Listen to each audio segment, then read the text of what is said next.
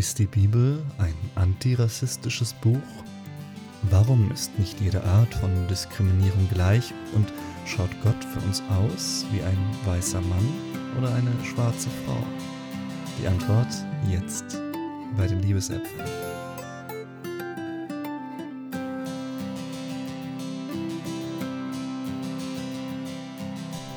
Herzlich willkommen zur 22. Folge von den Liebesäpfeln.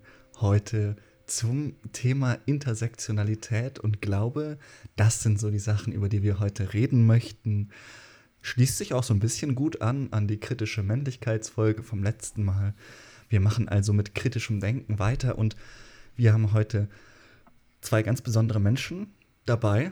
Eine davon kennt ihr alle sicher schon sehr gut zum Glück. Das ist Lea, die ist Kultur- und Sozialanthropologin, Sexualpädagogin, Sex-Positive Workshop-Leiterin und psychosoziale Beraterin in Ausbildung. Sie hostet diesen Podcast immer mit mir. Ich bin Jonas, evangelischer Theologe und Philosoph. Und wir haben uns für dieses spannende Thema eine ganz besondere Frau eingeladen, Sarah. Hallo Sarah. Hallo, schön hier zu sein. Und Hallo Lea, die habe ich auch noch gar nicht so offiziell Hallo gesagt. Ach, ich bin ja eh schon die alte Häsin da, deswegen Hallo. wieder Hallo und ähm, ah, Hallo zu dir, Jonas. Schön, dass du auch wieder dabei bist. Ja, schön, dass wir uns alle zusammengefunden haben. Zu Sarah habe ich noch gar nichts gesagt, aber ich möchte einfach, um sie vorzustellen, eine Stelle aus ihrem tollen Buch vorlesen. Das heißt, wie ist Jesus weiß geworden? Sie schreibt da, ich hatte einen Elternteil, der nicht in Deutschland geboren wurde. Da halfen auch nicht meine guten Manieren, mein Abitur, mein deutscher Pass mit Geburtsort Oberhausen, meine Ordination der evangelischen Kirche im Rheinland, Interesse an deutschem Kulturgut von Goethe über Pommes Schranke bis hin zu Helene Fischer, später dann unser Eigenheim im Spießerviertel, ein weißer Ehemann, zwei weiße Kinder, wobei man sich bei meinem Sohn noch nicht ganz einig ist, ein überproportionaler Hang zur Effektivität, fundiertes Wissen über die NS-Zeit und mein ordentlicher Ruhrpott-Dialekt.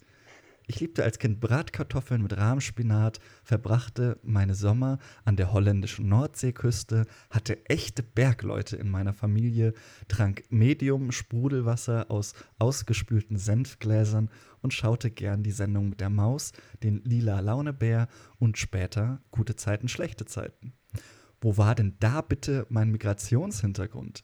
Evangelische Taufe, katholischer Kindergarten, Kindergottesdienste, die sogar mein eigener Opa hielt, Vorschule, Grundschule, Montessori-Gymnasium, Konfirmation, ehrenamtliches Engagement in der Jugendarbeit, Freiwilligendienst mit der Vereinten Evangelischen Mission in Tansania, CVJM-Kolleg, Uni, Nebenjob, WGs.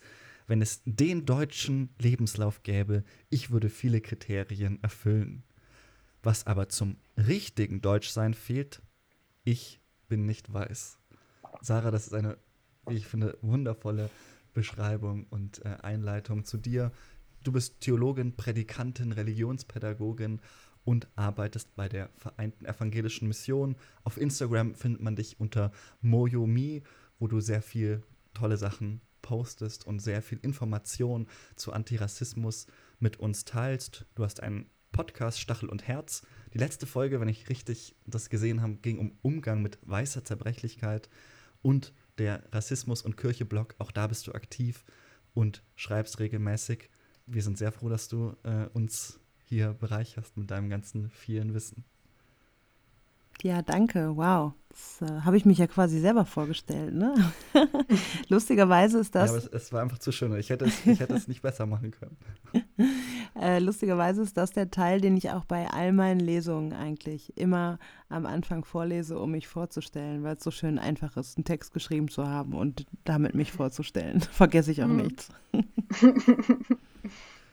aber darin ist ja nicht nur eine Vorstellung von dir, sondern auch eigentlich schon ein großer Teil unseres Themas heute, nämlich Intersektionalität. Und wir machen das ja immer so in unserem Podcast, dass wir unser Thema nehmen und erstmal fragen, was so die ersten Assoziationen dazu sind. Und ich würde die Frage mal in den Raum stellen, euch beiden. Ihr könnt euch dann aussuchen, wer von euch beiden anfängt. Was ist so der erste Gedanke? Was kommt euch in den Sinn, wenn ihr hört Intersektionalität? Bei Intersektionalität kommt mir als erstes in den Sinn, dass mir selber wichtig ist zu betonen, dass das ein Begriff ist, der von schwarzen Frauen geprägt worden ist und schon eine sehr lange Geschichte hat. Ähm, 1851 nämlich hat eine schwarze Frau, Sojourner Truth hieß sie, ähm, eine Rede gehalten, äh, die den Titel hatte Ain't I a Woman? Und die Sojourner Truth war ehemalige Sklavin und hat halt von ihrer Form der Diskriminierung als schwarze Frau berichtet. Und diese Form der Diskriminierung unterschied sich von der Diskriminierung schwarzer Männer und der Diskriminierung weißer Frauen. Und damit wollte sie nochmal deutlich machen, dass auch ähm, der Kampf des Feminismus nicht auf sie zutrifft als schwarze Frau, weil er ausschließlich von weißen Frauen gedacht war und gekämpft mhm. wurde. Und ähm, dann hat es 150 Jahre gedauert fast, dass äh, Kimberly Crenshaw den Begriff Intersektionalität ähm, ja, äh, definiert hat. Dass es dieses Wort überhaupt gab, und zwar 1989. Und das war darauf zurückzuführen, äh, Kimberly Crenshaw ist Rechtswissenschaftlerin in den USA, auch eine schwarze Frau, die ähm, sich mit dem Prozess gegen General Motors beschäftigt hat. Der war 1976 und da merkt man auch schon wieder, es hat nochmal 13 Jahre gedauert, bis es diesen mhm. Begriff gab. Ähm, und in diesem, in diesem Prozess gegen General Motors haben halt schwarze Frauen geklagt. Und das Gericht hat diese Anklage ähm, aufgrund, und die schwarzen Frauen haben aufgrund von Rassismus und Sexismus geklagt. Und das mhm. Gericht hat halt ähm, schwarze Männer gefunden bei General Motors oder die Verteidigung von General Motors hat diese schwarzen Männer gefunden, auf die diese Art der Diskriminierung nicht zutraf.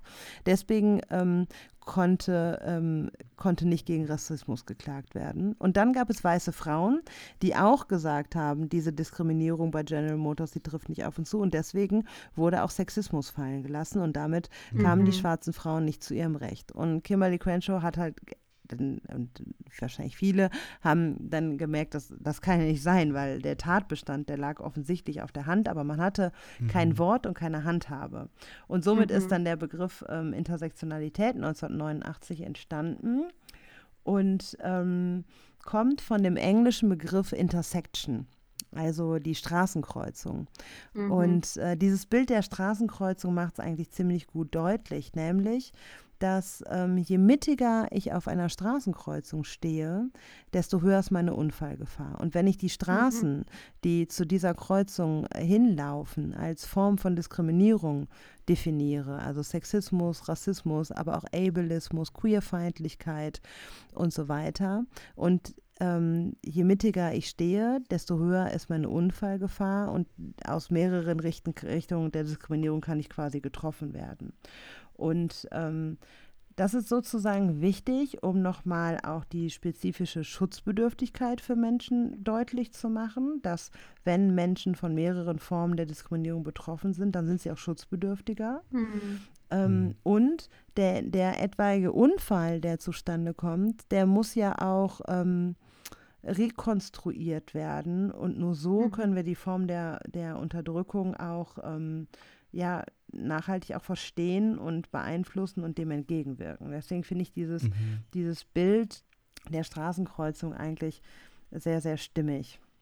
Hm. Genau, mhm. das ist so das, was mir ganz kurz dazu einfällt. Ihr merkt, ich bin ja Bildungsreferentin. Du hast dich schon mal damit beschäftigt, Ja, ich oder? bin ja Bildungsreferentin. Ich äh, erkläre das öfter.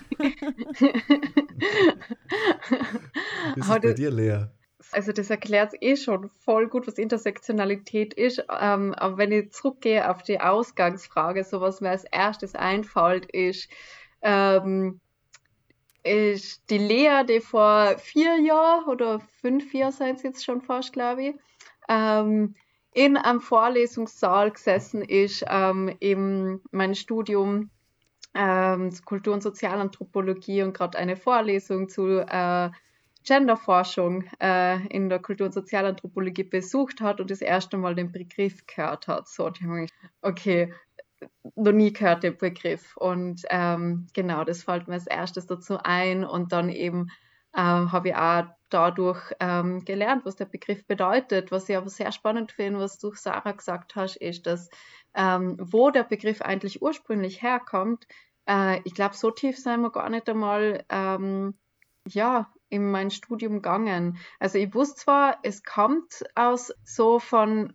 schwarze Personen der Begriff, aber wo spezifisch genau und dass der überhaupt schon vor die 1980er Jahre, also in den 1980er Jahren ähm, eigentlich, also das Thema eigentlich schon präsent war, das wusste ich zum Beispiel mhm. noch gar nicht.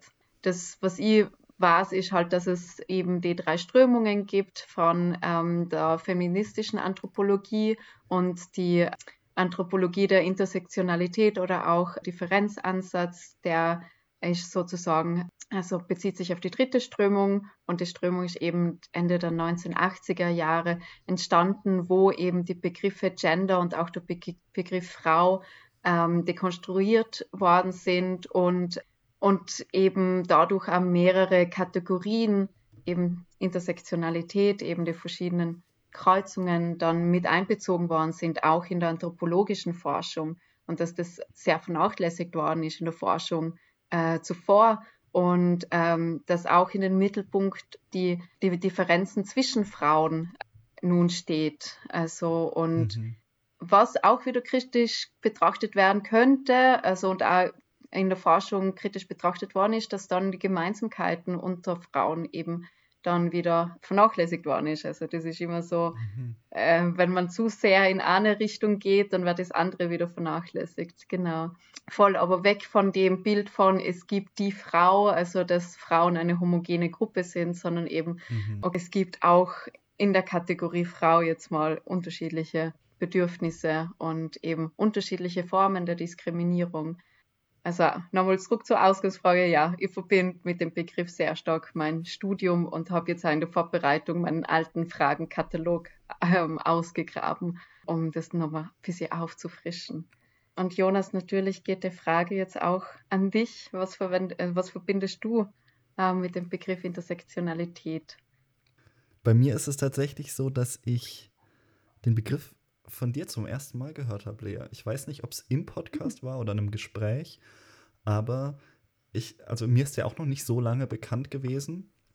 Und äh, ihr habt es jetzt deutlich besser sowieso schon erklärt, als ich es jemals machen könnte. Deswegen würde ich jetzt mal versuchen, davon weiterzugehen und für mich die interessante Frage stellen, wie es ist, für mich, der jetzt klassischerweise nicht die erste Person ist als nicht-Person of Color, als weißer Mann, an dem man denkt, wenn es jetzt um Intersektionalität geht.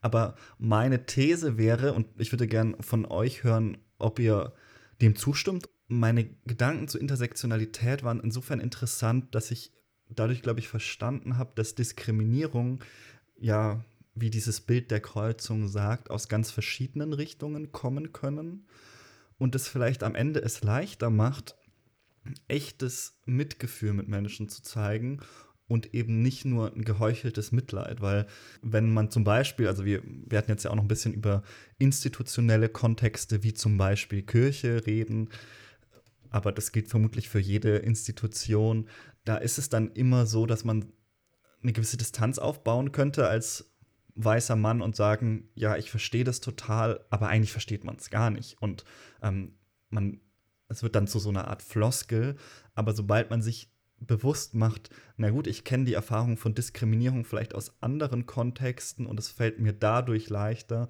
empathisch zu sein und meine eigene Diskriminierung, ähm, die ich schon erlebt habe, auch wenn ich niemals die Erfahrung gemacht haben kann, wie es ist, eine Person of Color zu sein, dass dadurch ja gelingt es mir vielleicht leichter, ins Gespräch zu kommen und auch in gewisser Weise ein Ally zu werden für Intersektionalität oder deren Anliegen. Ein, also ein Verbündeter könnte man vielleicht etwas äh, anders noch formulieren. Und habe zumindest gemerkt, dass meine eigene queere Identität als jemand, der ähm, zum Beispiel mehrere Menschen liebt und dafür auch schon Anfeindungen und Diskriminierung erfahren hat, es mir leichter macht, da irgendwie Empathie zu empfinden für Menschen, die an verschiedenen anderen Kreuzungen stehen, beziehungsweise an verschiedenen, an der Kreuzung durch verschiedene andere schnell fahrende Autos, um im Bild zu bleiben, möglicherweise getroffen werden. Leuchtet euch das ein oder würdet ihr sagen, das überspannt das Bild der Intersektionalität? Also ich würde sagen ja und nein. Weil ich glaube, so dieses, diese, diese Einstellung von wir haben Empathie, das habe ich gerade schon gedacht, als du geredet hast, hast du dir, glaube ich, selbst ein bisschen widersprochen, wenn ich das so sagen darf. Mhm. Natürlich. Weil zum einen reden wir da von Empathie und gleichzeitig sagst du, so richtig vorstellen kann ich es mir nie. Und das stimmt ja auch. Also ich, ich äh, kann Queerfeindlichkeit auch nicht 100, also ich kann das nicht nachempfinden, weil ich nicht queer bin. Und mhm. ähm, genauso wenig kann ich nachempfinden, wie es für Menschen ist, die eine Behinderung haben. Mhm. Ich bin nicht behindert. Und das, ähm, es gibt ja so, oh, so fürchterliche, äh, Entschuldigung, wenn jetzt Leute hier ähm, aus der äh, Arbeit mit behinderten Menschen oder Sensibilisierungsworkshops oder so machen, zuhören. Ähm, aber es gibt ja solche Workshops, wo man sich dann mal als nicht behinderter Mensch in, in einen Rollstuhl setzt, um das mal mhm. nachzuempfinden. Mhm. Und es hat so ein bisschen was von Thomas Gottschalk, der sich sein Gesicht schwarz angemalt hat und mhm. ähm, mhm. dann auch wusste, wie es ist, schwarz zu sein. Ähm, vielleicht nicht auf ganz so subtile Art und Weise. Aber so, das, das bringt mir eigentlich nichts, mich einen Tag in mhm. Fahrstuhl zu setzen und auch nicht eine Stunde und auch nicht zwei Tage, weil ich kann da wieder aufstehen.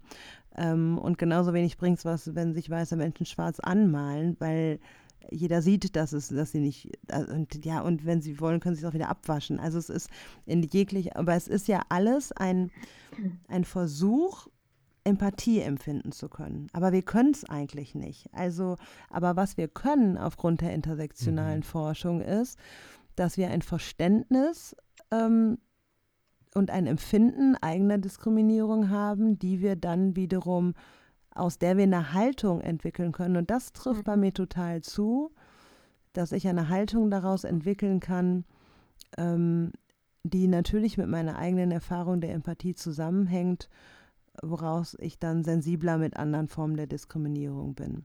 Und mhm. eigentlich, und auch das mhm. würde ich sagen, ja und nein hilft mir das, weil das das würde ja schlussendlich bedeuten, also wenn ich das jetzt so zu Ende denke, dass ich das bräuchte, dass weiße, heterosexuelle Cis-Männer, die auch noch wirtschaftlich und äh, wirtschaftlich äh, gut dastehen und akademisch gebildet sind und so, dass die, dass denen das unmöglich wäre. Mhm. Und das glaube ich, mhm. und das glaube ich nicht. Das gibt es schon auch. Den fällt es vermutlich viel schwerer und das merke ich auch, aber ähm, und aber das ist auch eine, das ist auch eine Form des Leides für sie, weil sie, mhm. weil wir im Jahr 2022, glaube ich, stehen viele dieser Männer mit dem Rücken an der Wand und verstehen die Welt nicht mehr.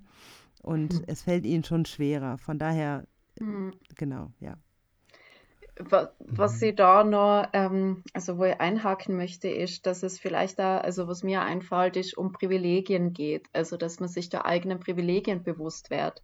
Ähm, ich habe noch nicht so lange her, war ich bei einer, ähm, bei so einem Art, Art TED Talk, also von einem sexpositiven Festival, wo eine Person einen Tag gehalten hat zu äh, Consent und Power die Anfangsübung war sozusagen, wir haben fünf Finger und wenn eine Aussage zutrifft, ähm, dürft man Finger dazugeben und wenn eine Aussage nicht zutrifft, soll man Finger wegmachen. So.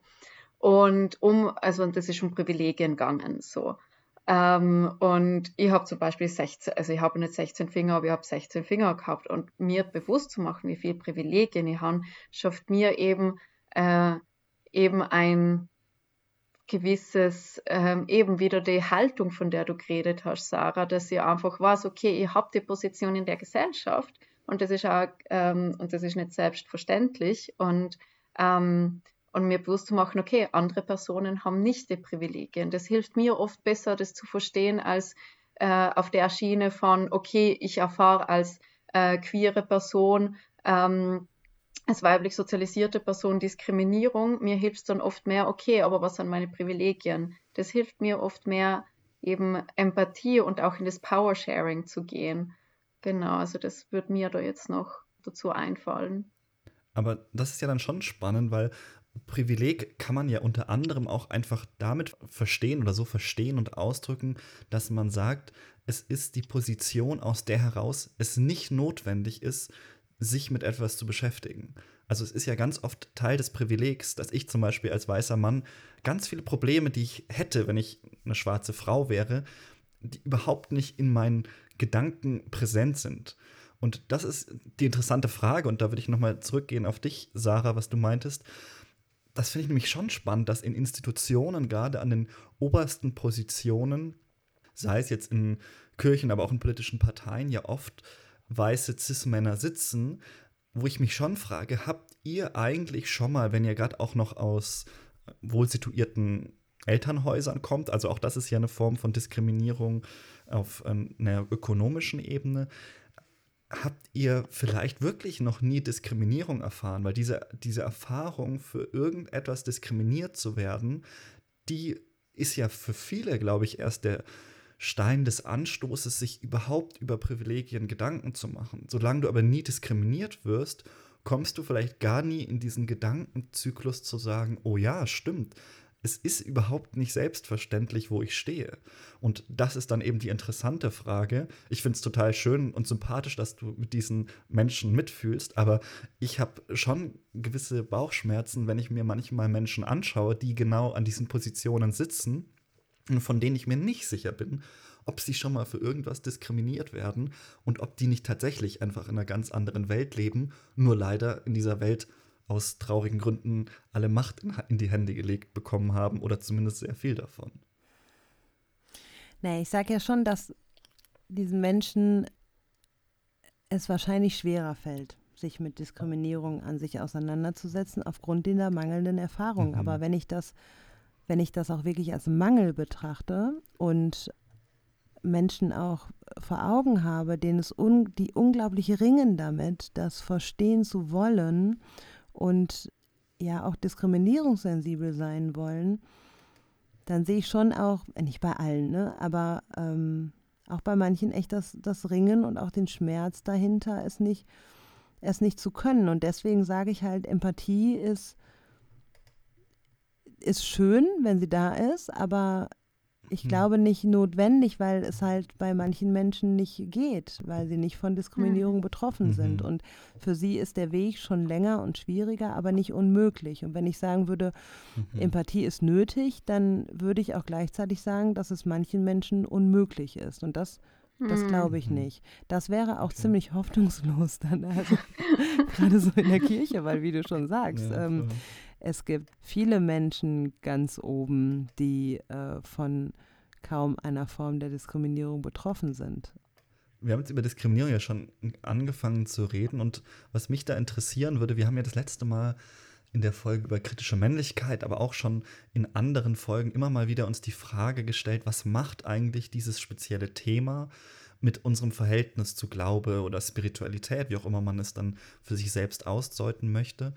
Und für mich wäre es eine spannende Frage, ob diese Erfahrung von Diskriminierung in irgendeiner Form auch in eurem, ja, vielleicht in eurer Glaubensbiografie oder in dem, wie ihr eure eigene Spiritualität lebt, eine Rolle spielt. Also hat sich das auch mhm. ähm, dadurch verändert oder fühlt ihr euch auch immer wieder in eurer, in diesen Erfahrungen auf euren Glauben zurückgeworfen? Das würde mich äh, sehr interessieren.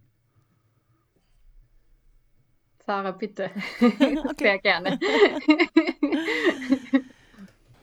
ich bin in einer christlichen Familie aufgewachsen und schon von klein auf christlich sozialisiert worden. Das ist schon bis heute ziemlich empowernd für mich, weil ich mhm. äh, immer, also weil ich bei mir, seitdem ich, seitdem ich äh, auf der Welt bin, eigentlich zugesprochen wurde, Gott liebt mich und ähm, so wie ich mhm. bin und ähm, Mhm. Und das ist schon, das ist, das ist schon übrigens auch ein Riesenprivileg und unglaublich empowernd und mhm. ähm, davon profitiere ich, glaube ich, irgendwie von heute bis heute, dass mein Glaube dadurch jetzt natürlich hatte ich auch Glaubenstiefs und auch Zweifel und ich habe auch die komplette Existenz von Gott auch schon angezweifelt und so, ne? Also das ist jetzt nicht so, dass ich jetzt hier, seitdem ich auf der Welt bin, auf, auf einer rosa Wolke schwebe. Aber ähm, das, das ist schon tragfähig so für mich in meinem Leben. Deswegen ist es auch bis heute so, dass ich, dass mein Glaube mich in meiner Antirassismusarbeit unglaublich antreibt mhm. und das so meine mhm. Grundlage ist, weil ich die Bibel eigentlich als antirassistisches Buch lese. Ähm, mhm. Und das von vorne bis hinten. Also ähm, von der Schöpfungsgeschichte darüber, dass Gott durch den Exodus befreit und also immer an der Seite derer ist, die unterdrückt werden. Mhm. Ähm, dann, wenn man sich den, den Stammbaum Jesu anguckt, da waren so diverse Menschen mit Fehlern und unterschiedlicher Herkunft und so weiter aufgelistet. Das ist ja kein Zufall, solche Stammbäume in der, in der mhm. Bibel. Und ähm, mhm. Maria selbst als junge Frau und, und Jesus als POC. Und in der Bibel gibt es übrigens sowieso eigentlich nur Menschen of Color, außer die Römer und das waren die Bösen im Neuen Testament. ähm, und dann irgendwie so die ersten Gemeinden, die sich gründen und Paulus, der vor Spaltung warnt, weil Gemeinde irgendwie nie monokulturell gedacht war, weil da immer Menschen zusammenkamen, die unterschiedliche Perspektiven mitbrachten, unterschiedliche Hintergründe hatten und so weiter. Da frage ich mich ja eher manchmal, wie die Institution Kirche dahin gekommen ist, wo sie heute steht. Das ist ja schon eher, das ist was, was mich was mich erschüttert und was vielleicht auch manchmal was mit meinem Glauben macht. Aber mhm. letztendlich in der, in der tieferen Auseinandersetzung und auch Selbstreflexion zu Diskriminierung und zu Rassismus und Sexismus mhm. hat mir mein Glaube eigentlich auch geholfen, immer wieder auch heil zu werden. Natürlich ist das mhm. krass, dass ich auch in meinem Beruf so viel Kritik übe an Kirche, aber ich übe ja Kritik an der Kirche und ich übe keine Kritik an Gott. Mhm. Und, ähm, und ich übe Binnenkritik an der Kirche, weil ich mhm. mir wünsche, dass Kirche zu dem Ort wird, der sie eigentlich, zu dem sie eigentlich gedacht war. Und ähm, da finde ich eher mein Glauben als, empfinde ich mein Glauben als etwas sehr Heilsames, was mich ermutigt und stärkt und mir immer wieder, mich immer wieder vergewissert, dass ich auf dem richtigen Weg bin. Mhm. Das hast du wirklich wunderschön gesagt. Voll. Oh. ich finde das sehr, sehr berührend. Vor allem, weil du sagst, weil es nicht selbstverständlich ist, dass du so mit äh, den christlichen Glauben auf die Art und Weise aufgewachsen bist. Für mich war das, also ich bin ja katholisch ähm, aufgewachsen und für mich war das sehr, sehr anders. Also es ist eher so weniger so das Bild von, okay, Gott liebt mich so wie ich bin, sondern ich muss zuerst was tun, damit mich Gott liebt, so wie ich bin. So. Mhm. Also so eher, ja, alles Gott zuliebe sozusagen muss ich das machen und, und so mhm. eher so nach dem Prinzip, ich habe schlechtes Gewissen, deswegen muss ich was Gutes tun. So. Ich merke halt auch so, durch dem das in der katholischen Kirche keine äh, Pfarrerinnen, äh, dass es da keine Pfarrerinnen gibt. Das finde ich für mich persönlich auch also eine Form von Diskriminierung einfach von Frauen mhm. in der Kirche, in der katholischen Kirche. Und äh, ich merke schon, dass mir das sehr geprägt hat, auch in meinem Glauben und zur Religion, dass ich mich sehr davon abgespalten habe eigentlich, weil ich nicht wirklich so so Halt oder Identifikation damit gefunden habe oder auch nicht mit meinen Werten das zusammengepasst hat. Vor allem auch, weil mir das Thema Sexualität so stark interessiert hat, war ich mhm. oft auch so, als ich mehr meine Sexualität ausgelebt hat, so in dem heiligen Hurenkomplex drin. So. Erklären, was du damit meinst, Lea? Mit dem heiligen Hurenkomplex, ja, von dem einerseits so, was die Gesellschaft weiblich sozialisierten Personen lehrt, einmal so die Heilige zu sein, so wie mhm. auch so ein bisschen das Bild von Maria, so die Mutter und, und das Fürsorgliche aber andererseits auch die Hure, sonst ist man ja irgendwie verklemmt oder brüde und vor allem auch ähm, den Männern gefallen, aber auch gleichzeitig die mhm. Verführerin, die Böse sozusagen. Also wenn man so an, an Adam und Eva zurückdenkt und auch an Lilith, so Adams erste Frau, der ja aus dem Paradies dann getrieben worden ist und geworfen worden ist. Die sich das so nicht in der Bibel steht, aber das ja. natürlich kulturhistorisch äh, genau, genau, mächtig war, das stimmt. Und äh, ich kann mich zum Beispiel mit Lilith sehr viel mehr identifizieren als mit Eva so. Also so von rein, also ich setze mich damit mehr mythologisch auseinander als eben wirklich eben auf die Bibel bezogen oder die Texte. Und dass sie da eben es sehr schade finde, und für mich fühlt es sich auch als Diskriminierung eben an. Ich bin mhm. zwar eine weiße Frau, kann mich zwar zumindest mit die weißen Figuren so ein bisschen identifizieren, einfach nur von ausschauen, aber jetzt nicht irgendwie, okay, so mit den Werten, die vermittelt, durch die Kirche vermittelt werden, also zumindest mit bei der katholischen Kirche. Ich glaube ja, also dem stimme ich da voll zu, Sarah. So, also ich möchte nicht Glaube kritisieren, sondern eher auch die Kirche, wie, wie das vermittelt wird und genau. Mhm. Ja. Und mich berührt das einfach immer noch, was du gesagt hast. Sehr. Jonas, kannst du da auch noch was dazu sagen, wie du das wahrnimmst? Ähm, die, ob du irgendeine Diskriminierung wahrnimmst in der äh, Kirche für die und in deinem also Glauben? da nehme ich nichts vor, das äh, alles, im, alles im Reinen. also ich glaube, diese Frage, da, da könnten wir da würden wir heute nicht mehr fertig werden, wenn wir das mhm. anfangen würden aufzuzählen. Die Frage ist ja quasi, spielt es auch ein bisschen jetzt in dem Fall für meinen Glauben eine Rolle? Mhm. Und mh, mm, vieles von dem, was ihr jetzt habt anklingen lassen, resoniert auf jeden Fall mit mir.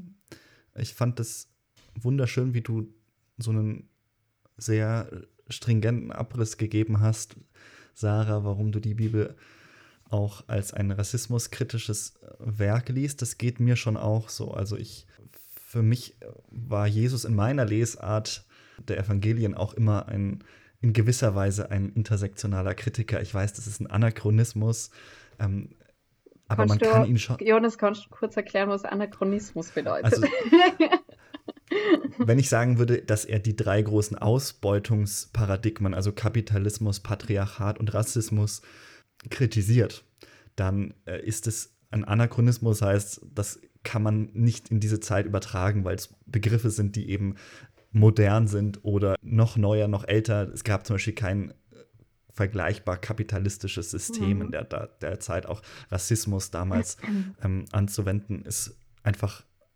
formal nicht ganz richtig. Aber der Sache nach muss man zumindest sagen, dass äh, in seinen Reden und seinen Handeln Jesus zum einen sehr offensichtliche Kritik am Geldsystem nimmt äh, und übt, also diese berühmte Tempelreinigung, wo er die Tische der Geldwechsler umstürzt ähm, und es knüpft an an die früheste Kritik der Propheten. Also die mhm. allerersten Propheten haben damit angefangen, Hosea und Amos erstmal zu kritisieren, wie eigentlich die Eliten Geld sammeln und auf dem Rücken der Armen ihre vermeintliche Kirche aufbauen. Also da haben wir jetzt schon wieder sich wiederkehrende Elemente, wenn wir heute der Kirche vorwerfen, dass sie auf ihren Geldsäcken sitzen, dann könnten wir sagen, damit fängt eigentlich die, die Bibel schon an mit dieser Kritik in gewisser Weise. Das gleiche gilt auch für Frauen. Also Frauen spielen ja eine ganz besondere Rolle eigentlich im Neuen Testament. Einerseits sehr explizit, also Jesus wird von einer Frau gesalbt, die äh, berühmte Geschichte mit der Ehebrecherin von der Jesus sagt, er werde nicht den ersten Stein werfen. Es sind die Frauen, die sich überhaupt erst ans Grab trauen. Die Männer sind alle davongerannt, hatten Angst, waren traurig, haben es nicht übers Herz gebracht. Also mhm. da spielen Frauen tatsächlich eine sehr zentrale Rolle, auch Maria Magdalena im Johannesevangelium.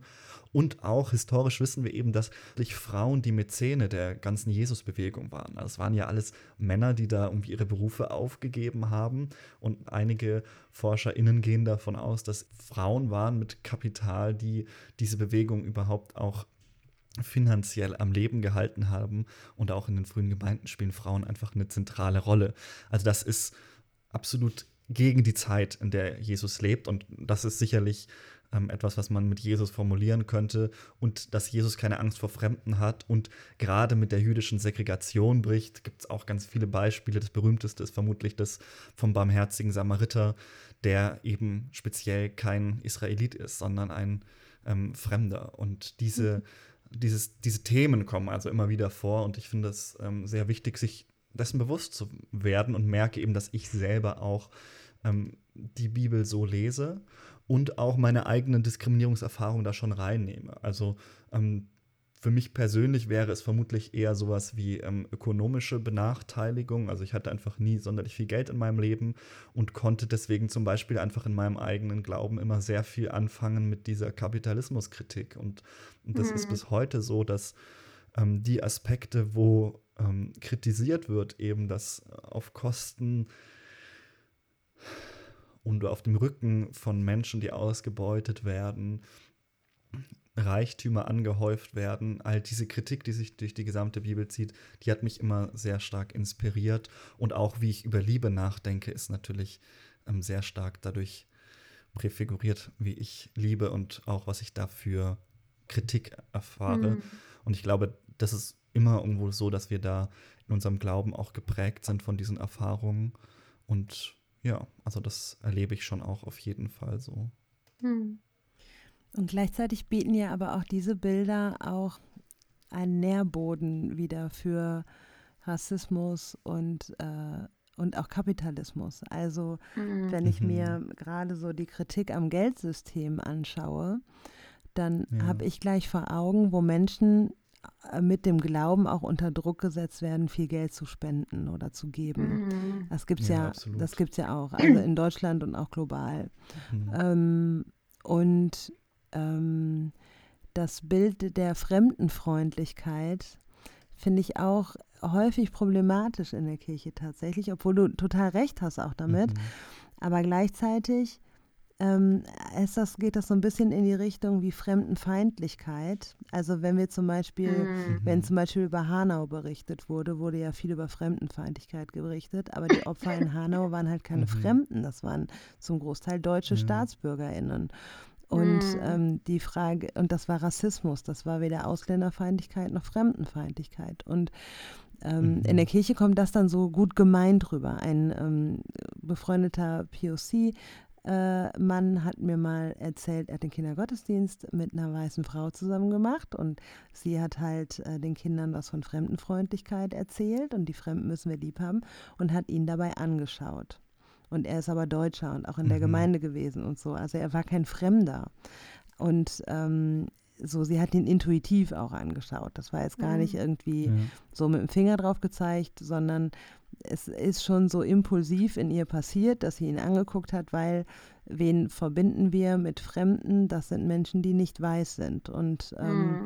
Und das trifft auf unsere plurale Gesellschaft einfach auch nicht mehr zu. Hier leben ja mittlerweile Menschen in der zweiten, dritten, vierten Generation, die sind nicht fremd. Und wir haben ähm, in Deutschland einen Anteil von 41 Prozent von Kindern mit Migrationshintergrund ähm, und Geschichte. Die sind nicht alle schwarz, aber die sind schon von intersektionaler Diskriminierung betroffen, die Kirche mhm. jetzt überhaupt nicht im Blick hat. Ähm, und ähm, das heißt, dass wir äh, möchte ich auch schon immer mal so in Frage stellen ähm, und auch das Bild von mhm. Fremdsein so das ähm, ist mir mhm. gerade noch mal so in den Kopf gekommen weil ich das so häufig auch so als Positivbeispiel höre mit, Fremden, mit Fremdenfreundlichkeit. Ähm, aber es geht eben bei Rassismus, es geht ja gar nicht nur in Anführungsstrichen um, um Fremde.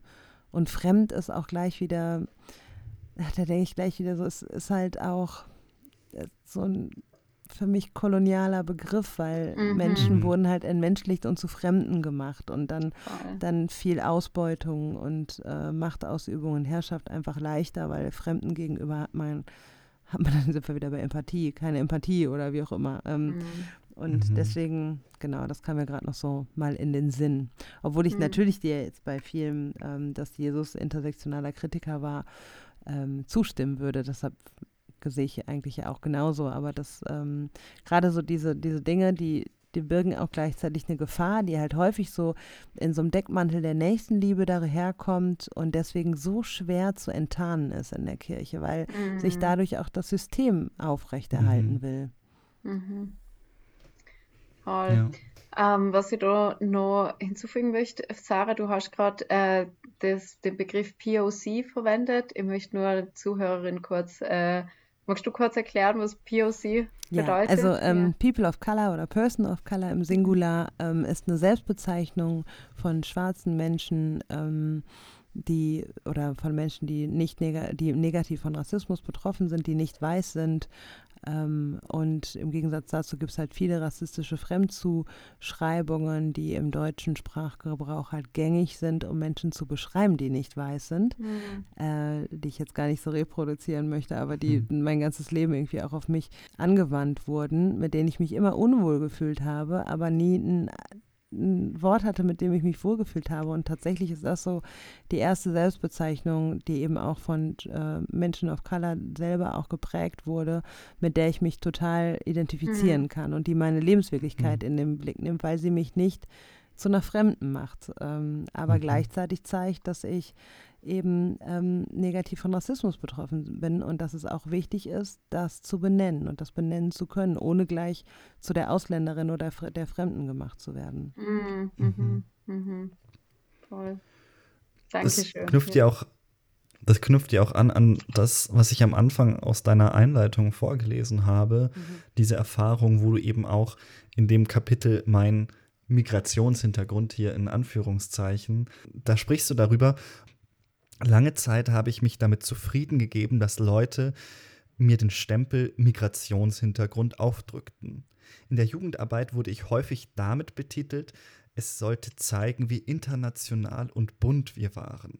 Damit jede, jeder sieht, hier ist jede, jeder willkommen und wir sind alle gleich. Hm. Das ist ja so ein, so ein Konzept, würde ich sagen, aus meiner Perspektive, dass man so im Diskurs gerne auch Tokenism nennt, also dass man eine, eine schwarze Person in einem Projekt oder in einer Institution integriert, sie nach vorne stellt und sagt, seht her Leute, wir sind doch ganz divers, weil wir haben doch hier diese ähm, Person of Color und eure Vorwürfe sind ungerechtfertigt. Wir sind ein super diverses, plurales Unternehmen, Institution du beschreibst es hier relativ kurz und mich würde interessieren, ob das wieder deine Erfahrungen generell sind. Also hast du das Gefühl, in der Kirche, zum, also in deinem Kontext jetzt, auch öfter zum Token gemacht zu werden, wie das hier in dieser Jugendarbeitszeit anklingt?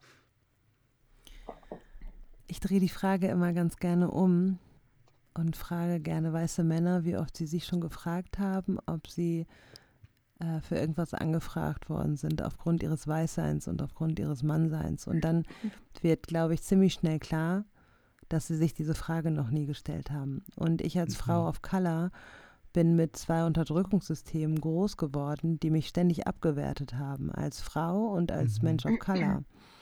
Und äh, die mich auch dazu treiben, quasi, dass ich mir diese Frage stellen muss, weil ähm, weil ich abgewertet worden bin durch die Formen der Diskriminierung und das natürlich mhm. auch was mit meinem Selbstbewusstsein macht und mich dann immer diese, Fra mhm. diese Frage stellen muss. Und natürlich stelle ich mir diese Frage dennoch. Ähm, mhm. Und es gab auch häufig Situationen, wo ich dann für was angefragt worden bin und wo mhm. ich dann auch dann nachgefragt habe, äh, warum ich angefragt werde. Und das irritiert mhm. Menschen dann auch erstmal. Ich fühle sich dann auch, also einmal fühlte sich eine Person, glaube ich, total ertappt, ähm, mhm. hat aber gleich darauf verwiesen, ja, wir können das jetzt nicht leugnen, wir suchen schon eine Frau of Color, aber wir haben uns auch ihre Qualifikationen angeguckt und hier und da und ähm, das hat alles mhm. für sie gesprochen und so. Und dann, dann war ich auch beruhigt, quasi in Anführungsstrichen. Mhm. Und naja, ich, ich mache immer wieder deutlich, wie wichtig Repräsentation in der Kirche ist. Mhm. Und wenn ich dann für Dinge angefragt werde, dann kann ich ja auch nicht ständig sagen, wir brauchen mehr People of Color und mehr Repräsentation und so weiter und dann Nein sagen, weil mhm. sie mich jetzt gefragt haben. Ne? Mhm. Also es ist natürlich so ein, so ein Zwiespalt, aber wie ihr merkt, da widerspreche ich mir auch in dem, was ich gerade sage, weil ich auch da mich davon eigentlich befreien will als hm. äh, ständig auch selber zu meinen, ich werde als Token angefragt, weil das spielt auch mhm. gleichzeitig meine Qualifikation runter und das, mhm. das wollen die Unterdrückungssysteme, von denen ich negativ betroffen bin, ja von mir. Und, gleich, und mhm. eben weiße Männer stellen sich diese Frage eben nicht, weil sie, ja, weil das System das gar nicht zulässt, diese Frage. Hm. Mhm. Mhm. Dabei Voll. haben weiße Männer schlecht. aufgrund ihres Weißseins und aufgrund ihres Mannseins ziemlich viel bekommen in dieser Welt, ohne dass es enttarnt und gefragt worden ist. Ne? Also das hm. nochmal. Mhm. Hm. Hm. Und da will ich gleich anschließen, weil du sagst, dass du das erlebst. Wie ist denn deine Einschätzung, wenn du von der Kirche sprichst und sagst, das ist quasi ein System, in dem du manchmal dich einsam fühlst habe ich es richtig verstanden als äh, Person of Color? Also wie ist da dein, dein Empfinden in der Kirche? Und vor allem würde mich auch interessieren, wir sind ja alle irgendwie Teil der digitalen Kirche, wir gehören alle zum Yeet-Netzwerk. Das heißt, digitale Kirche ist erstmal, würde ich sagen, so ganz basal einfach ein Hashtag auf Instagram, Twitter und wo man Hashtags halt benutzen kann, wo Leute irgendwie über ihren Glauben reden und äh, diesen Hashtag benutzen. Das heißt, es ist auch irgendwo ein sehr egalitäres System. Manche kriegen Geld dafür, manche, wie wir, machen es äh, ehrenamtlich. Und äh, das ist erstmal sehr, in gewisser Weise sehr fluide, auch was die digitale Kirche ist. Aber klar ist es, dass es sich im digitalen Raum befindet. Und meine Frage wäre auch, Erlebst du da Unterschiede? Ist es an einem Ort, fühlst du dich vielleicht auch an einem Ort sicherer als an einem anderen oder erlebst du gleiche Formen von Diskriminierung? Also in meiner analogen Welt fühle ich mich als POC nicht einsam, weil ich eine Gemeinde habe, in der viele POCs sind mhm. und auch einen Arbeitsplatz habe, in, äh, wo es viele POCs gibt. Okay. Und an beiden Orten sind Menschen, die diskriminierungssensibel sind. Mhm.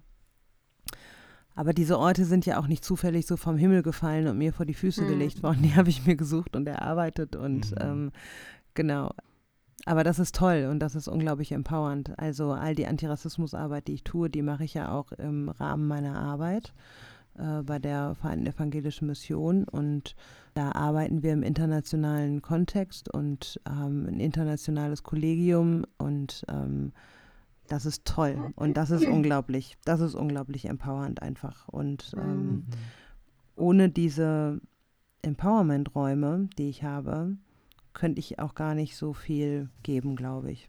Mhm. Ähm, in der digitalen Kirche sieht es schon anders aus. Also da gibt es einfach nicht viel.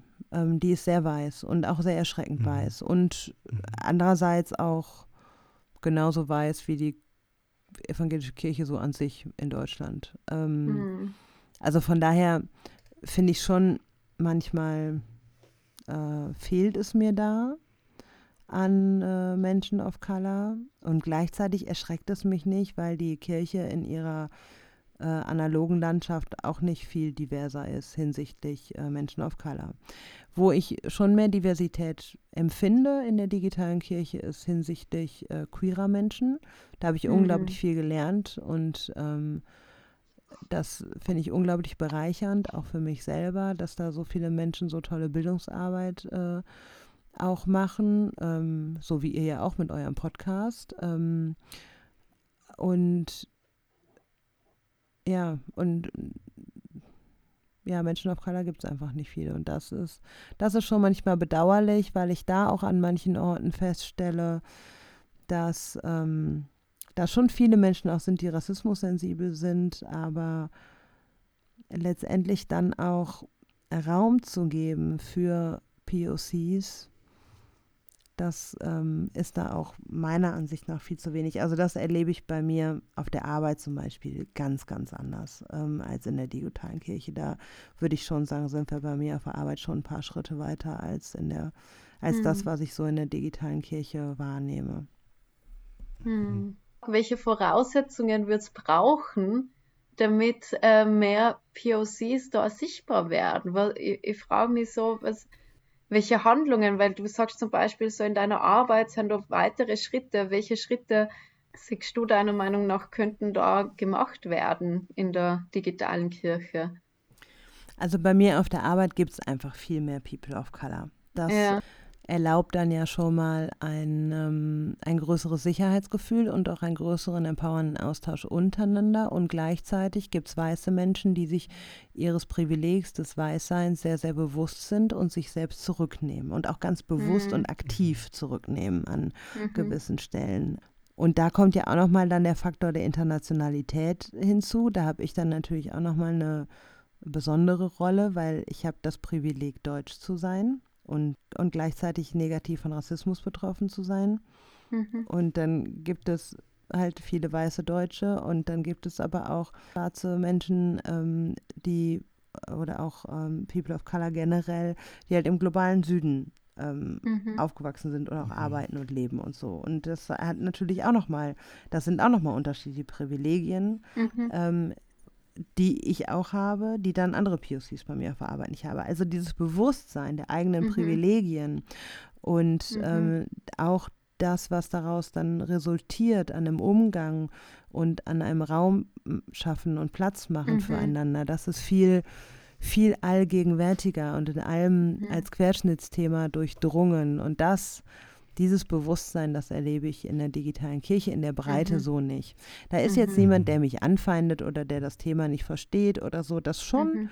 Aber ich glaube, es ist einfach auch im Leben vieler Menschen in der digitalen Kirche auch einfach zu wenig im Alltag. Und das ist natürlich der Unterschied mhm. bei uns auf der Arbeit. Bei uns ist es halt, es ist allgegenwärtig immer. In der mhm. Kaffeepause, in Besprechungen, in dem, wie mhm. wir Programme planen, in dem, wie wir miteinander arbeiten, ob wir gemeinsam Mittag essen oder was auch immer. Es ist, mhm. es ist mhm. immer da, das Thema, weil wir ja. immer in diversen Teams zusammen sind.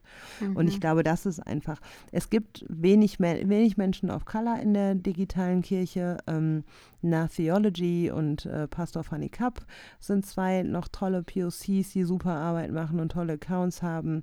Aber ansonsten ansonsten gibt es da einfach ähm, sehr, sehr wenige. Ähm, dann machen wir noch immer Black and Breakfast, jeden Montagmorgen ein Live-Talk um 9 Uhr auf Instagram, mhm. wo wir nochmal mhm. auch mit äh, mit meiner Kollegin Thea und mit auf Instagram Bochum Becky zusammen ähm, auch nochmal ins Gespräch kommen und einfach unsere Perspektive, unsere POC-Perspektive auf unser Leben, auf Kirche, auf Gesellschaft oder so miteinander bequatschen, während wir einen Kaffee trinken. Und wir finden irgendwie jede Woche irgendwelche Themen auch, weil Rassismus mhm. einfach allgegenwärtiger Teil unseres Lebens ist. Und das unterstützen auch viele oder gucken auch viele, aber ähm, ja, irgendwie sind das immer noch sehr, sehr wenige POCs. Und mhm. ich glaube, das hängt auch wiederum damit zusammen, dass sich POCs in der digitalen Kirche auch, auch nicht sicher und geschützt fühlen. Genauso mhm. wenig wie in der analogen Kirche. Da mhm. Rassismus anzusprechen, haben einfach viele viele Menschen of Color aufgegeben, weil sie mit so viel mhm. Abwehr und so konfrontiert sind und dann auch manchmal nicht mehr zu ihrer eigentlichen Arbeit kommen, weil sie so viel damit mhm. beschäftigt sind, wenn sie Rassismus ansprechen, mit einer Abwehr umzugehen. Mhm. Und ich glaube, diese Angst besteht auch in der digitalen Kirche, dass wenn jetzt jemand anfängt, mhm. dann ist das plötzlich ein Fulltime-Job. Und ich muss sagen, bei mir ist das auch so mein Instagram-Account, der mhm. nimmt unglaublich viel Raum ein und ich habe das Glück, dass das dann auch meine mhm. Arbeitgeberin so flexibel war und irgendwann gesagt hat, okay, das scheint ein Bedarf zu sein in der deutschen Kirche, dann ähm, mhm. ist das jetzt auch dein Arbeitsschwerpunkt in deiner Bildungsarbeit. Das heißt nicht, dass mein Instagram-Account mein Arbeitsschwerpunkt ist, das mache ich schon noch privat, mhm. aber es überschneidet sich halt inhaltlich und, und das ist ein großes Privileg, was ich habe. Das hat ja nicht, das haben ja nicht alle POCs, die jetzt anfangen, in digitaler mhm. Kirche über Rassismus Rassismus oder über ihre POC-Perspektive mhm. zu posten. Mhm, mhm. Okay, jetzt kann ich es besser greifen oder verstehen, dass es so auch wieder eigentlich, eigentlich um, um, um Ressourcen geht, ob man jetzt eigentlich die Kapazität hat, sich in der digitalen Kirche zu, damit auseinanderzusetzen, Zeit reinzugeben, Energie reinzugeben. Ja, und auch die Frage nach Safer Spaces. Ist die ja, digitale safer, Kirche ja. ein sicherer Ort für Menschen auf Genau, mhm, mhm, mhm, mhm. voll, auf jeden Fall. Mhm. Ja voll. Danke. Also das ist für mich jetzt viel mehr greifbarer. Mhm. Du hast in deinem Buch, und darauf würde ich dann doch gerne noch mal kurz eingehen, du hast ja auch im, im Vorfeld schon gesagt, du kannst das auch sehr knackig und pointiert in verschiedensten Versionen darlegen, dir die Frage gestellt, wie Jesus eigentlich weiß geworden ist und beschreibst in dem Kapitel, wo es darum geht, wie vor allem auch die EuropäerInnen ihren weißen Jesus exportiert haben, da schreibst du, das Christentum war maßgeblich an dieser rassistischen Vergangenheit beteiligt, untermauerte die Verbrechen moralisch und profitierte bis heute davon. Es waren nicht nur EuropäerInnen, die die Welt bereisten und glaubten, ihre Kultur sei die allen anderen überlegen. Es waren gleichzeitig auch ChristInnen, die die Welt bereisten und glaubten, ihre Religion sei der aller anderen überlegen. Die Ausbreitung des Christentums von Europa in die Welt trägt diese Geschichte mit sich. Und das ist auch ein bisschen das, was ich jetzt gerade noch mal äh, in anderen Worten rausgehört habe, auch in deiner Arbeit ähm, bei der Vereinten Evangelischen Mission, dass das ja auch irgendwie Thema ist, oder? Also, dass, äh, dass EuropäerInnen immer auch noch dieses äh, koloniale Erbe mit sich tragen und ähm, gerade im globalen Kontext auch nochmal das, das vermutlich erschwert. Und äh, vielleicht kannst du dann den Bogen machen, weil das hängt ja damit zusammen. Äh, wie würdest du denn sagen, wie Jesus eigentlich weiß geworden ist? Ja, gerne. Ich habe im Vorfeld gesagt, dass ich 30 Sekunden, 60 oder 90 das mittlerweile machen kann, weil ich diese Frage natürlich in fast allen Interviews gestellt bekomme. Also ich mache mal die Kurzversion. Wie du gerade, wie nämlich auch gerade schon in dem, was du gerade auch gesagt und gelesen hast, ähm, deutlich wird, ist, dass bei dem weißen Jesus es nicht nur einfach um eine, ach, wir wollten mal gerne, dass der Jesus so aussieht wie wir, dahinter steckt, mhm. sondern dass da eine absichtsvolle Dimension dahinter steckt. Also der weiße Jesus, der kam schon im Mittelalter gelegen, weil er weniger jüdisch aussah und in der Kolonialzeit sah er eben aus wie, wie die UnterdrückerInnen und nicht wie die, die unterdrückt wurden. Ähm, und das mündete quasi in der Nazi-Zeit, dass man Jesus als Arier darstellt. Und da zuckt man dann schon in Deutschland so zusammen. Huch, aber letztendlich ähm, sieht der Jesus immer noch ziemlich arisch aus. Also ähm, jetzt vielleicht nicht bei Kerste Kort in der Neukirchener Bibel, aber so in den berühmtesten Jesus-Filmen und äh, wie wir uns Jesus so vorstellen und wie er auf vielen in vielen Kirchen einfach hängt ähm, und das auch nicht nur in Deutschland, sondern auch global, auch im globalen Süden ähm, hängt der weiße Jesus. Meine Kollegin Thea erzählt immer von dem weißen Jesus mit dem brennenden Herz vor der Brust in Indonesien und so. Und mhm. mein Kollege Lusungu aus Tansania, der hat äh, eine Kinderbibel auf Swahili und da ist der Jesus blond mhm. und weiß und das ist einfach so krass, dass schwarze Kinder im mhm. Kindergottesdienst in Tansania auch diesen weißen Jesus in der Kinderbibel haben. Ähm, und da wird es dann nochmal so deutlich auch, dass es eben ja, holländische Kolonie äh, war in Indonesien, dass es Deutsch-Ostafrika war in Tansania und so. Und dass das eben die, das sind koloniale Spuren und das hat was mit, mhm.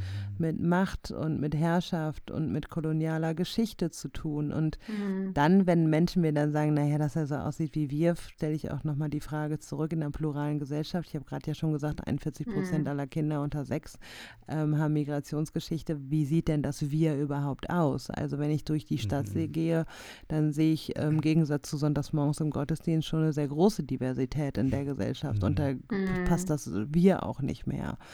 So vielleicht. Ja, und ich, ich finde es das schön, dass du es angesprochen hast, weil für mich war das total zentral. Ich hatte nämlich diese Kinderbibel von ähm, Case Decord. Und ich hatte die übrigens auch. Ich bin jetzt wirklich nicht religiös. Ja, und ich bin, ich bin wirklich nicht religiös aufgewachsen. Meine Eltern haben da gar keinen Wert drauf gelegt. Und, aber ich hatte irgendwie diese Bibel und deswegen war Jesus für mich immer erstmal schwarz oder eine Person of Color, besser gesagt. Und das war so ein, deswegen war das für mich diese ganze Diskurs kam dann eben auch für mich erst später und in einer differenzierteren Weise, als ich dann irgendwann gemerkt habe, oh, es gibt wohl offensichtlich verschiedene Jesusbilder, aber mein intuitiver und erster Zugang, dafür bin ich mir schon sehr dankbar, war, dass für mich immer sehr natürlich und nachvollziehbar war, dass Jesus weiß wurde. Und dann schaut man, wie du auch gesagt hast, Filme an und da ist er dann natürlich auch irgendwie mhm. immer weißer. Und äh, das, ja, das ist mir dann auch noch mal bewusst geworden, dass ich das große Glück hatte, eine der ganz wenigen Kinderbibeln in der Hand zu haben, äh, bei denen das auch anders ist. Und mhm. das hat auch mein, mein Jesusbild extrem geprägt. Und das leitet so ein bisschen über zu der Frage, die mich dann noch beschäftigt hat, wie das mit eurem Gottesbild ausschaut. Weil es wird ja immer gesagt, wenn man an Gott denkt, dann denkt man sich an einen alten weißen Mann. Das ist ja so diese, diese Chiffre dafür. Und mich würde interessieren, so ganz spontan auch vielleicht von euch, was, wie schaut denn Gott für euch aus? Und ähm, ja, was seht ihr, wenn ihr, wenn ich euch jetzt sage, stellt euch vor, der Himmel geht auf und Gott tritt herab. So, was, was ist es, was da rauskommt? Und äh, das würde mich sehr äh, interessieren von euch beiden. Hm. Uh, ich kann nur voll gern anfangen und ähm, für mich geht ähm, die Gestalt Gott weg von der Personifizierung, also weg von dem, mhm. okay, stellen wir Gott ähm, als irgendeine menschliche Person vor mit einer bestimmten Hautfarbe, also ähm, oder eben mit einem bestimmten Geschlecht, sondern für mich geht ist Gott mehr ein Gefühl, also das, was ich sehr viel mit Vertrauen, auch eigentlich Urvertrauen verbindet und, ähm, mhm. und mit Natur. Ähm, und äh, und ich habe erst vor kurzem für mich so ein bisschen nochmal Natur dekonstruiert von dem, von dem äh, binären Denken von äh, Natur ist weiblich und Kultur ist männlich sozusagen, sondern eben, äh, okay, Natur ist für mich, hat äh, kein Geschlecht sozusagen und Natur, also weg von dem, ähm, also von dem Mutter Erde, von dem Bild hin zu dem Bild, okay, äh, Erde und Natur zum äh, Liebhaber oder Liebhaberin. Also ich mag den englischen Begriff lieber, weil es einfach geschlechtsneutral ist. Also Earth as a Lover.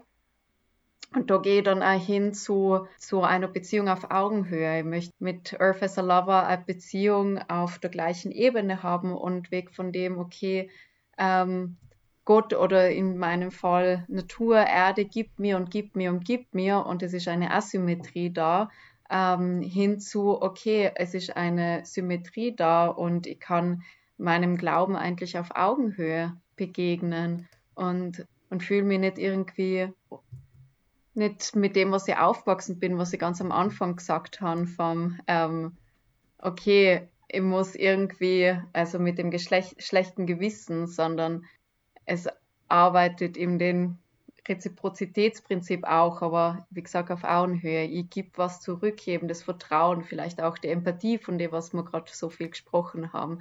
Und Gott oder eben die Natur begegnet mir dann auch eben mit dem Vertrauen und die kann mich da reinfallen lassen. Also für mich geht es eher in die, in die Richtung äh, und weg von dem, okay, Gott als weißer alter. Mann, von dem, was wir schon so viel gesehen haben. Also Bilder und bei die Simpsons, keine Ahnung was. Also ja. Aber das ist schön, weil das ist ja eigentlich ein total alttestamentlicher Gedanke. Ne? Also das war ja. ja der Clou eigentlich bei der israelischen Theologie, dass Gott eben nicht der König ist, der thront auch und den man nur anbetet und der so einseitige Verträge mit seinen Menschlein macht, die irgendwie für ihn dienen, sondern ein Gott, der sich quasi ansprechen lässt und auf Augenhöhe ist hm. und gleichberechtigte Vertragspartner. Das ist ja das ganz Innovative irgendwo auch an der Theologie Israels. Deswegen finde ich es irgendwie schön und spannend, diesen Gedanken auch, natürlich jetzt auch, vielleicht auch ganz aktuell mit so dieser ganzen Klimazerstörung zu verbinden und zu sagen, genau, wir können uns nicht die Schöpfung vorstellen als eine Einbahnstraße, mm. aus der wir uns einfach bedienen können, weil da, wir haben gesehen, und da war das Christentum leider auch maßgeblich beteiligt,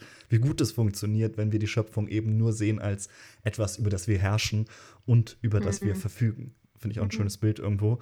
Die Frage ist natürlich, ich würde da gleich gerne anknüpfen, weil es geht da ja schon auch um diesen ganz intuitiven ersten Eindruck. Also dieses, wenn man nicht in die Reflexion geht und sich darüber nachdenkt, was ist Gott für mich? Und dass da ja eben dann schon Bilder aufpoppen. Also wenn dann mhm. irgendwie es heißt vor Mose Ende, da läuft Gott, geht einmal die Herrlichkeit Gottes an ihm vorbei. Und wie stellen wir uns das dann intuitiv vor? Sieht man da ein Licht oder sieht man eben, Gott sagt explizit, er wird seine Hand davor halten, weil Mose es nicht ertragen wird, ihn mhm. zu sehen oder sie zu sehen dann ist das genau diese Frage, was, was sehen wir da zuerst? Und das ist ganz spannend für mich. Ich ich bin da ganz ehrlich, wenn ich mich selbst betrachte, dann komme ich da nie ganz raus. Also diese, mhm. der erste Reflex ist einfach ansozialisiert, das ist irgendwas Männliches. Und ähm, das würde ich auch einfach mal deskriptiv erstmal so beschreiben. Und das Schöne ist ja, dass wir dann in die Reflexion gehen. Und für mich sind zwei Götterbilder ganz zentral geworden in den letzten Jahren. Das eine ist äh, ganz interessant, ist, ich habe ich hab eine kleine Schwester, die ist zwölf Jahre jünger als ich. Und ich erinnere mich noch, wie sie so ganz klein war. Also, da konnte sie gerade laufen, aber noch nicht sprechen, aber sie konnte sich natürlich schon irgendwie artikulieren. Und ich hatte ganz oft irgendwie eine Vorstellung von Gott, wie so meine kleine einjährige Schwester, aber nicht so direkt vor mir als Bild, sondern so sie irgendwie lachen zu hören im Nebenraum oder so. Mhm. Das war mhm. ist für mich eine sehr starke äh, Gottesvorstellung. Und ja, das ist, glaube ich, so ein Bild, das ich für Gott habe, ohne jetzt meine Sch Schwester vergöttlichen zu wollen. Und ein anderes Bild ist tatsächlich auch ähm, das von Händen. Also ich sehe oft, wenn ich mir Gott vorstelle, eigentlich nur ihre Hände, die mich von hinten umhalten und umgreifen. Mhm. Ähm, und zu wissen, quasi Gott steht hinter mir, aber hat kein Angesicht in dem Sinne, sondern ist einfach nur dieses sich fallen lassen können mhm. und dasjenige, das hinter mir steht und mich hält. Mhm. Und das sind dann auch impersonale Bilder, da brauche ich dann auch keinen Mann mehr und der muss auch nicht weiß sein, sondern das sind äh, Figuren, die mir Trost und Halt geben über das hinaus. Mhm. Das ist schon krass, wie personifiziert so Gottesbilder sind. Ähm, mhm. Obwohl man ja schon recht früh in der Bibel gewarnt wird, sich ein Bildnis zu machen und trotzdem ja, und trotzdem gibt die Bibel aber auch selber so viele Bilder, die auch ja. zum Großteil patriarchal sind und ähm, das ist schon interessant, ja. Ich, Was ist ähm, bei dir, Sarah? Ich habe meine Tochter, als sie drei Jahre alt war, gefragt, wie sie sich Gott vorstellt. Das war für mich der Ansporn, eine antirassistische Kinderbibel zu machen. Denn äh, meine Tochter, die konnte mit drei Jahren auch schon sagen, dass Gott ein Mann ist. Und äh, eine Hautfarbe hatte Gott da jetzt nicht, aber ähm, sie hat dann eine Zeit lang immer gemutmaßt, ob irgendjemand dieser Männer in der Kirche, die ein Talar tragen, ob einer von denen dann Gott ist. Und das waren halt alles mhm. weiße Männer. Also der mhm. Pfarrer, der in ihre Kita kam oder äh, ein Pfarrer aus unserer Gemeinde oder so. Und dann habe ich sie gefragt, na, wie kommst du denn darauf? Wenn die, sag ich, und wenn ich jetzt einen Talar, ich trage ja auch manchmal Talar, wenn ich den trage, vermutest du doch auch nicht, dass ich Gott bin. Die sagt sie immer, aber wenn du den trägst, verkleidest du dich immer. Also ist auch nochmal so krass, dass eine Dreijährige, die, mhm. wo ich schon sagen würde, wir legen da echt Wert drauf, äh, für Diversität im Kinderzimmer zu sorgen, in jeglicher Hinsicht, dass sie halt schon aufgesaugt hatte, okay, irgendeiner der Männer könnte Gott sein. Und Mama, gut, vielleicht auch, weil ich ihre Mama bin, aber vielleicht auch, weil ich eine Frau bin, äh, die, die verkleidet sich dann als Gott sozusagen. Das mhm. fand ich schon mhm. echt krass, wie, mh, mm, wie tief das schon drin sitzt in, in so einem kleinen Kind. Ähm, äh, ja. Und ich selber muss auch sagen, Jonas, ich äh, dachte gerade, ja, Mist, ich müsste, muss ich jetzt auch so ehrlich sein wie du? Tut mir leid. Weil, ja, äh, aber es, also so intuitiv ich, ist es immer noch ein Prozess des Verlernens, ne? Mm, ähm. Weil, aber es ist ja auch jeden Gottesdienst, den ich besuche. Also alle halbe Minute wird da Gott als Herr und Schöpfer und mhm. König und keine Ahnung was, ob in Liedern oder in Liturgie oder in Predigten oder was auch immer. Also es ist ja auch, also auch da macht uns Kirche ja jetzt nicht total leicht mhm. und dann ja. bewundert es auch nicht, dass eine Dreijährige, die schon ganz oft in Gottesdiensten saß, da mhm. natürlich auch ihr festes Bild von hat. Und, Oder auch schon, ähm, auch schon das Vaterunser, dass es mit mhm. Vaterunser anfängt. Mhm. Also, ja, aber ja. auch dieses Herr, also Herr finde ich, das ja. diese Herr, Herr, Herr, ne? das ist schon echt so, oh ja, danke Luther. Mhm. Ähm, äh, und das ist schon irgendwie krass.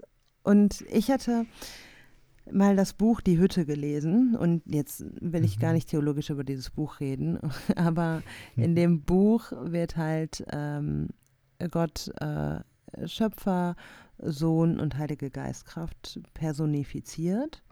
Und äh, Schöpferin ist eine schwarze Frau. Und ähm, als ich den Film dann nach, nachdem ich das Buch gelesen habe, habe ich irgendwann den Film gesehen und interessanterweise ist diese Schauspielerin, von der ich den Namen jetzt nicht mehr weiß, ähm, egal wo ich sie sehe, in Netflix-Serien oder so, ich, ich denke immer, oh, da spielt Gott mit. Das ist, auch, äh, das ist auch irgendwie so, wenn mein Mann mir irgendwie sagt, hey, es gibt eine Serie und übrigens, da spielt Gott mit. So, also ja, dann wissen wir gleich Bescheid, welche Schauspielerin das ist. Und das war für mich total heilsam, weil ich da erst gemerkt habe, wie sehr ich so ein Gottesbild auch brauche also mhm. auch als Gegenpol, weil dieses, ich soll mir kein Bildnis machen, das ist ja schön gesagt, wenn mir aber im Gottesdienst alle 30 Sekunden irgendwie ein Bildnis vorserviert wird, ähm, dann, dann brauche ich auch ein Gegenpolbild. Also Lea, ich fand das total schön, was du gesagt hast, weil das mhm. so befreiend mhm. klingt von, von jeglicher Personifizierung hm. Aber da muss ich sagen, da muss ich noch echt, da muss ich noch hinkommen. So, fände ich total schön. Ja, ich ähm, gehe aber auch nicht so oft in den Gottesdienst, vielleicht deswegen. deswegen. vielleicht sollte ich auch mal. ähm, so, also, aber das finde ich, ähm, das finde ich total schön und klingt auch für mich total heilsam. Und genauso hm. war das für mich heilsam, dann Gott als schwarze Frau auch äh, hm. wahrzunehmen. Ähm, weil, es, weil ich mich schon dann irgendwie gefragt habe, was verbinde ich denn mit, mit solchen Menschen? Gott als alter weißer Mann, der auch reich und König, also das sind ja Menschen mhm. in der mhm. Welt, die die verbinde ich mit äh, Patriarchat, Kapitalismus, politischem Interessen, ähm, mhm. menschlicher mhm. Gier und so viel Negativen. Und was macht das denn mit mir als Frau und auch mit mir als Frau of Color, in einem Gottesdienst zu sitzen, wo ich ständig dann irgendwie darum gebeten bin oder aufgefordert bin, dann irgendwie vor einem Thron Gott anzubeten oder mich niederzuwerfen, mhm. also jetzt symbolisch gesprochen. Und äh, also das, das, was macht das denn mit mir und was macht das mit meiner Gottesbeziehung? Und gerade da mhm. fand ich das Bild von Gott als schwarzer Frau für mich einfach unglaublich heilsam und mhm. um aus diesen, dieser ungesunden Beziehung dann irgendwie auch rauszukommen. Mhm. Aber wie gesagt, das ist schon echt ein lebenslanger Lernprozess. Ähm, deswegen finde ich so wichtig, Kindern möglichst vielfältig von Gott auch zu erzählen, um dem auch gerecht zu werden, kein Bildnis zu machen, um direkt mhm. auch da Diversität mitzugeben oder auch Gott am besten ohne Pronomen äh, zu mhm. beschreiben. Ähm, und ja, weil, also natürlich wissen wir auch alle im Kopf, Gott hat kein Geschlecht und so, und dennoch tun wir mhm. es. Und ich auch mhm. mit dem, mhm. auch mit dem Gegenpol jetzt äh, Gott als schwarze Frau zu sehen. Und mhm. ja, so, so bin ich auf dem Weg. Mm, voll.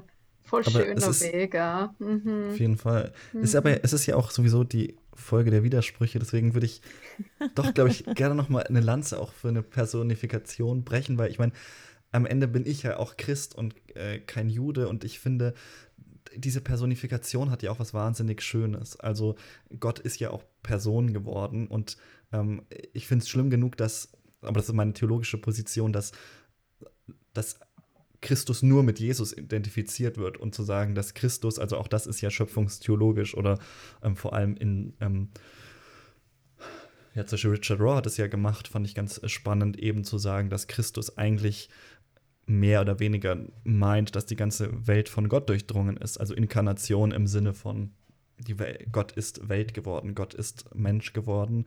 Und dann zu sagen, Personifikation ist auch was Wichtiges, weil wir Gott dann auf eine tiefe Ebene berühren und ihm begegnen können oder ihr, die sonst nicht möglich ist. Also da, da spreche ich jetzt einfach für mich, dieses in Menschen Beziehungen mhm. zu finden. Das ist einfach die tiefste mögliche Weise, wie wir mit Dingen in Resonanz treten können, würde ich sagen. Mhm. Und deswegen scheint es mir irgendwo auch total nachvollziehbar, dass wir sagen, wir brauchen diesen Gott irgendwie auch in menschlicher Form, weil mhm. wenn wir lernen, mit irgendwas eine Verbindung aufzubauen, dann sind es ja Menschen. Und deswegen, mhm. ähm, ich stimme euch total zu mit der Abstraktion und der Unpersonifizierung Gottes und doch finde ich, und Gott ist dann doch auch irgendwie Person und taucht eben vielleicht in ganz vielen Menschen auf. Luther ist immer schwierig zu zitieren in intersektionellen Kontexten, aber er hat zumindest mal schön das begriffen, dass er gesagt hat, Christus kann dir in jedem Menschen begegnen. Das finde ich schon einen wichtigen Gedanken, zu sagen, Christus ist eben nicht nur diese eine Person, dieser Mann, sondern im Gegenüber von anderen Menschen, im Angesicht anderer begegnen wir irgendwo auch Gott. Hm. Das finde ich knüpft total schön. Sorry. Danke. ja, sag bitte. An, äh, um nochmal von Martin Luther wegzukommen, an die äh, Ubuntu-Philosophie an, die mhm. sagt, äh, I am because you are, also ich bin, weil ihr mhm. seid.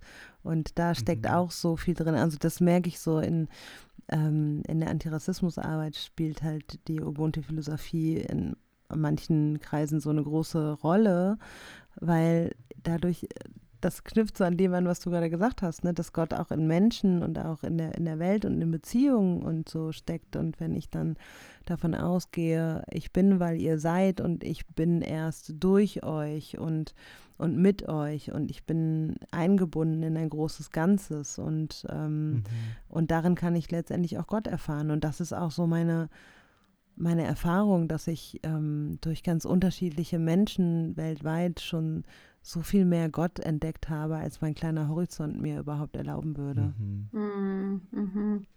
Noch dazu sagen möchte ich, ich habe in einem Buch von meiner Mama irgendwo ähm, ein A4-Blatt gefunden mit äh, einer Version von Vater Unser drauf. Die Übersetzung von, von dem Vater Unser, ich, also ich habe dadurch angefangen wieder zu beten, weil ich einfach mit dem was anfangen kann. Und die erste Zeile beginnt, O du atmendes Leben in allem, Ursprung des schimmernden Klanges.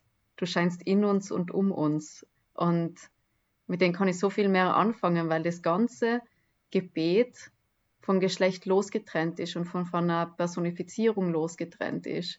Und für mich viel mehr eben den ja, für mich hat es auch was Mystisches und, und äh, ein bisschen was und wo ich mehr in das Gefühl reingehen kann, als in die Vorstellung von einer Person reingehen kann. Genau, das hat mir sehr geholfen, auf den Weg von der Personifizierung von Gott ja, wegzukommen. Genau. Und finde es so spannend, dass ich das durch Zufall in einem Buch einfach von meiner Mama gefunden habe. Ja. Mega. Sarah, du hast es immer wieder noch durchschimmern lassen, aber zum Abschluss würde ich gerne noch, vielleicht kannst du noch so ein paar Sätze dazu verlieren, wie du dir dein Traum von einer Kirche ohne Rassismus, das ist ja der Untertitel deines Buches, wie du dir das vorstellen kannst. Und vielleicht kannst du auch unseren HörerInnen noch so ein paar Tipps und Leute, Menschen mitgeben, Projekte, die du promoten würdest, an der Stelle zu sagen, wenn das bei euch auf Resonanz stößt, wenn ihr euch dadurch angesprochen fühlt, hier könnt ihr weiter mehr lernen, mehr erleben, mehr erfahren. Das fände ich sehr schön, wenn du uns da noch ähm, etwas mitgeben könntest als Abschluss und Ausblick. Mein Traum von Kirche ist ähm,